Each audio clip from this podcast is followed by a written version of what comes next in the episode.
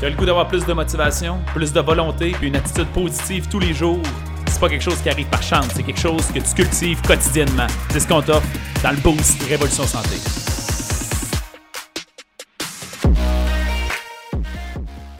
Salut et bon matin, bienvenue au Boost. J'espère que vous êtes en feu. J'espère que vous êtes en sueur. Comme moi, la sueur n'arrête pas. Hein? On n'a pas d'air climatisé, puis là, on regrette ces journées de chaleur.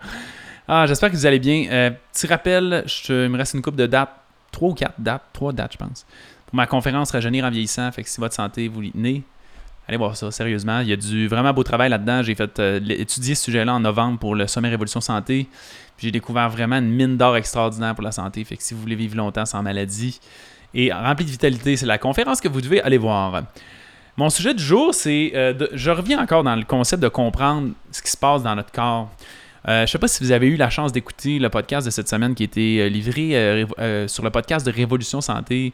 Si vous ne saviez pas qu'il y avait le podcast de Révolution Santé, il y en a un dans lequel on fait des entrevues avec des différents intervenants dans le domaine de la santé bien-être, des gens inspirants, des, éducateurs, peu importe. Cette semaine, Karen Larocque, je ne sais pas s'il y en a qui connaissent Karen Larocque, les gens qui sont live, là, de Simplement Humain, qui est psychologue dans le fond, dans sa pratique. Et on, est tellement similaires, j'ai l'impression qu'on est un espèce de sais pas si on peut dire ça, une âme sœur euh, dans un thème différent, d'une génération différente, mais on a vraiment la même philosophie dans l'impact qu'on réussit à avoir dans nos enseignements. Et pour faire une histoire courte, euh, Karen, elle pratiquait et elle se rendait compte qu'elle répétait un peu tout le temps la même affaire. C'est parce que les gens comprenaient pas comment le cerveau humain fonctionnait, la psychologie humaine fonctionnait.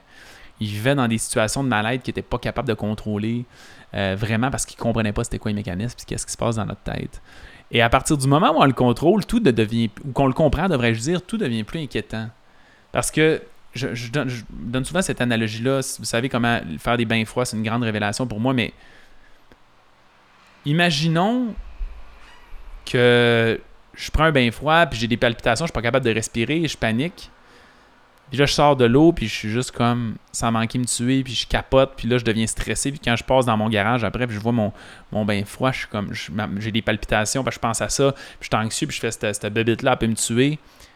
Ça n'a pas l'air de faire de sens, ça a l'air idiot un peu, mais la raison pourquoi c'est idiot, c'est qu'en ce moment, vous savez que quand on rentre dans un bain froid, c'est tellement un grand choc que notre corps interprète ça comme un danger.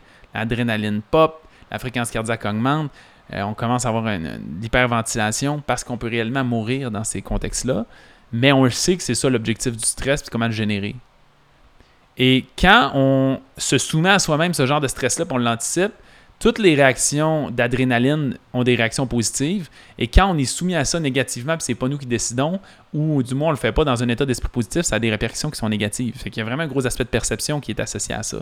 C'est un peu à ma affaire avec la psychologie. Si t'es anxieux, t'es stressé, tu dors mal, ça va pas super bien, t'es souvent en mode panique. T'es pas heureux, ça va pas bien. Pourquoi? Parce que tu n'es pas en contrôle. C'est pas le fait d'aller bien qui fait qu'on se sent bien ou d'aller mal, c'est le fait de se sentir en contrôle. Fait bref, Karen me rappelait encore l'importance de ça dans notre conversation. Et je vous invite fortement, honnêtement, là, c'est extraordinaire, excellente vulgarisatrice. Elle parle de des concepts précis qui te dit comment tu fais pour réussir à être bien psychologiquement, à être heureux, à être serein, à t'accomplir. Elle a une capacité de vulgariser qui est vraiment extraordinaire. Puis je voulais juste remettre l'accent là-dessus. Fait qu'en ce moment, prends le temps de réfléchir. Quel est ton irritant? Est-ce qu'il y a quelque chose, y a-t-il un mal-être, y a-t-il une douleur, y a-t-il une souffrance, une douleur physique, maux de tête, manque de flexibilité, manque de cardio, surplus de poids, euh, euh, stress, anxiété, troubles du sommeil, manque de confiance en soi, manque d'estime, troubles de communication, pas être capable de parler en public, pas être un, bon rédacteur, tu parles pas bien ta langue, tu as une mauvaise diction. Et j'essaie de dire tout ce que je connais, tout ce que j'ai listé là, ce sont des choses qui se comprennent et ce sont des choses qui s'apprennent. Et à partir du moment où vous allez avoir les mains sur le volant, vous allez enfin sentir que vous avez le contrôle. Puis c'est pas le fait d'être nécessairement parfaitement dans la bonne direction, c'est de savoir qu'on est capable de changer de direction qui devient extraordinaire. Parce que c'est pas grave d'être dans le champ. Quand les mains sur le volant, tu fais je le reprends puis je m'en vais sur la route. Mais le trois quarts des gens, ils sont dans une voiture, ils savent pas qu'il y a un volant pour conduire, puis ils sont comme Ah, ça n'a pas de sens ce que je vais, je vais mourir. Mets les mains sur le volant, puis conduis la machine. Ça joue un rôle vraiment important. Fait que, bref, euh, deuxième plug, en fait, podcast de Révolution Santé sur euh, à peu près toutes les applications de podcast.